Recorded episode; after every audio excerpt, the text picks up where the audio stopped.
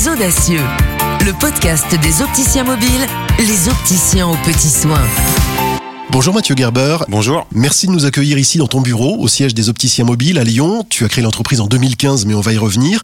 J'aimerais d'abord savoir quelle a été ta vie d'avant, avant l'optique, le sport, le sport de haut niveau, et donc déjà le goût du challenge en équipe et le goût de la performance. Oui, c'est une bonne question. Le sport, euh, c'est quelque chose qui m'a euh, bah, beaucoup animé pendant ma jeunesse, puisque j'étais sportif de haut niveau en hockey sur glace. Et c'est là quand finalement on prend le goût à, la discipline, à la rigueur, euh, au goût de la gagne, du challenge et au goût de vouloir composer en équipe, puisque je faisais un sport collectif. Et ça nécessite, ben voilà, de se remettre en question. Ça nécessite, une fois qu'on a atteint un niveau, bah, d'y rester. Donc une discipline, une rigueur. Et puis je pense que ça, ça forge un caractère, surtout quand on est jeune, quand on grandit. moi, j'avais pas mal de copains qui faisaient des fêtes. Moi, j'étais vraiment à fond puisque c'était cinq entraînements par semaine, les déplacements, etc. Et ça, ça m'a donné vraiment euh, le goût, et je l'ai toujours, le goût du partage, le goût de l'effort. In fine, c'est vraiment un plaisir qu'on en ressent, un plaisir euh, individuel et un plaisir collectif quand il est partagé. Tes études te guident très vite vers l'entrepreneuriat. Exactement, parce que j'avais monté une première boîte avec un copain qui faisait centrale dans une plateforme, une marketplace internet, et en fait on gérait euh, les produits mis en dépôt dans les cliniques et les hôpitaux pour le compte de sociétés qui fabriquaient du matériel médical qui était utilisé dans les blocs opératoires principalement. Déjà l'univers de la santé dans cette première création d'entreprise, et c'est l'optique qui te pique. Tu rejoins un groupe leader du secteur pour un poste puis d'autres postes aux États-Unis et en Asie. Exactement, la santé, c'est un secteur qui m'a toujours attiré parce qu'il y a plein d'innovations. C'est utile, amener le bien-être bah, au quotidien, euh, c'est bien. Donc c'est un métier en fait qui est plein d'avenir, il y a plein d'opportunités, plein de débouchés. J'ai commencé aux États-Unis pour le groupe Essilor et le groupe Essilor m'a emmené en Europe de l'Est, Afrique, Moyen-Orient et en effet en Asie, puis un retour encore aux États-Unis, là où à un moment donné, bah, j'ai pris une autre décision. Sur quel type de fonction alors chez Essilor? J'ai commencé dans les fonctions financières, puis j'ai travaillé dans les fonctions ensuite marketing, puis business développement, donc post-acquisition pour euh, notamment euh, Chrysal, qui est la marque forte, puisque Essilor développe deux principaux euh, produits, les géométries des verres avec la marque Varilux, et l'ensemble des traitements que l'on applique sur les verres, notamment avec la marque Chrysal, qui sont les traitements anti-reflets, avec tout ce que cela en découle, de la R&D jusqu'au lancement produit. Mais est-ce qu'à ce, moment-là, il y a déjà une forme de frustration, et tu te dis, quand même, j'aimerais bien me lancer? Oui, une frustration. Alors c'est surtout une frustration quand on démarre sa vie active. Ben, on trouve un poste, on évolue, on est tout content, on sort de ses études, on gagne sa vie, on devient vraiment autonome et même financièrement. Et euh, à un moment donné, ben euh, j'avais plus de perspective, c'est-à-dire le poste d'après ne m'intéressait plus. Et donc je prends l'opportunité euh, de participer au redressement d'une PME et, donc à Lyon, dans le secteur de l'optique encore.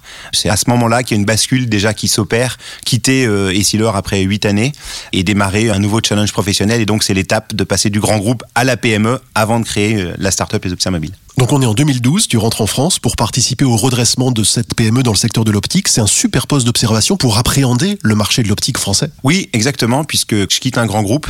Le grand groupe a un certain confort, il y a, une certaine maturité dans, le pilotage de l'entreprise, c'est pas la même échelle. Et donc passer dans une PME qui est en difficulté pour accompagner un dirigeant, pour redresser cette entreprise du secteur de l'optique, bah, c'était un challenge vraiment professionnel ultra passionnant. Et c'était l'étape finalement vers la création d'une entreprise. Moi, je travaille sur les marchés euh, internationaux, et quand on revient à l'échelle d'un pays, bah, c'est un petit sas de passage en fait, euh, ce retour-là. À quel moment tu imagines, tu conçois le modèle des opticiens mobiles dont tu pressens que ça répond à un besoin, un besoin qui n'est pas encore adressé? La réflexion sur les opticiens mobiles s'opère, on va dire, dans la dernière année, euh, au moment où on marie euh, l'entreprise avec une autre société française. Et moi, euh, ben, je perçois sur un besoin tout bête, euh, avec ma grand-mère qui est en EHPAD, mes parents me demandent comment je peux faire pour changer les lunettes de ma grand-mère. Et c'est vrai que c'est un parcours du combattant de faire venir l'opticien. Donc je m'en occupe parce que mes parents sont loin. Et puis là, je me rends compte tout bêtement, en fait, que ben, il y a plein de gens qui vivent en EHPAD. Et puis du coup, je creuse un petit peu. Il y a plein de gens qui sont en perte d'autonomie. Et je pose la question, mais comment en fait font tous ces gens pour traiter le problème des lunettes? Et le directeur d'un EHPAD me dit, bah nous, on a zéro solution. Alors je me dis c'est quand même incroyable, avec tous les opticiens qu'il y a, il y avait zéro solution. Et je creuse un petit peu, je regarde l'ensemble finalement des gens qui sont en perte d'autonomie, et il y a beaucoup de monde. Et c'est à partir de ce moment-là que je travaille le modèle économique, euh, les opticiens mobiles. Et en parallèle, je suis au CJD de Lyon, au centre des jeunes dirigeants, et puis je vois un dirigeant qui présente sa boîte dans le service à domicile, et puis là, ça me fait tilt, je me dis, mais tiens, euh, optique, service à domicile, euh, des gens qui n'ont pas accès aux soins, alors que finalement, il y a plein d'opticiens, et c'est là que le déclic où je commence à travailler le modèle les opticiens mobiles. Et au moment où tu as l'idée, la mise en œuvre peut se faire immédiatement? La mise en œuvre euh, peut pas se faire immédiatement puisqu'il faut attendre euh, vraiment mars 2014 et la loi Hamon qui permet finalement aux opticiens de pouvoir exercer en dehors du point de vente. Le métier de l'optique, c'est un secteur assez euh, réglementé, corporatiste et du coup l'opticien n'avait pas le droit finalement de se rendre chez les patients pour faire une réfraction, pour faire des bilans de la vue, pour équiper un patient. Mais la loi Hamon permet justement aux opticiens de pouvoir sortir du magasin et de pouvoir amener le service directement sur les lieux de vie ou les lieux de travail des personnes. Et c'est vraiment là le verrou réglementaire qui s'ouvre et qui permet justement de lancer cette activité en mobilité. On est donc en 2015. Quels sont les marqueurs, quel est l'ADN des opticiens mobiles dès leur début? Revaloriser le métier d'opticien, amener un vrai service aux gens et un service qui soit accessible tant sur le plan économique que sur le plan géographique puisqu'on se déplace directement chez eux.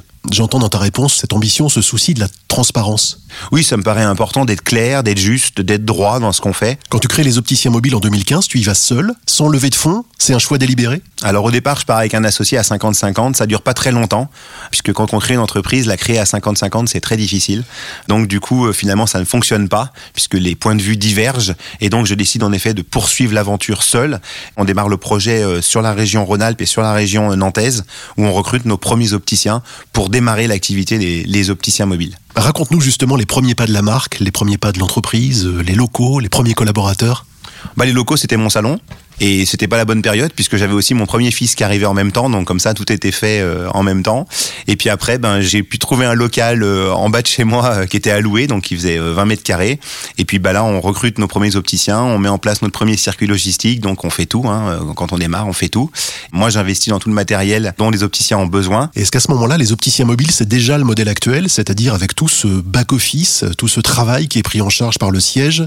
Non, non. Alors le démarrage, c'est du défrichage. Hein. On lance un service, puisque c'est l'opticien qui se déplace c'est non plus le patient qui va vers l'opticien, donc on est dans une dynamique de l'aller vers. Et on lance un nouveau métier pour l'opticien, puisque l'opticien, il est formé à aller chez un client. Donc euh, il faut modéliser tout ça, et donc au départ, on part et on essaye ben, de, faire en apprenant en même temps.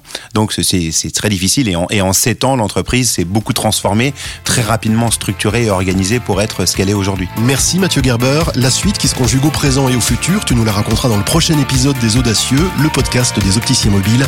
À très vite Кстати.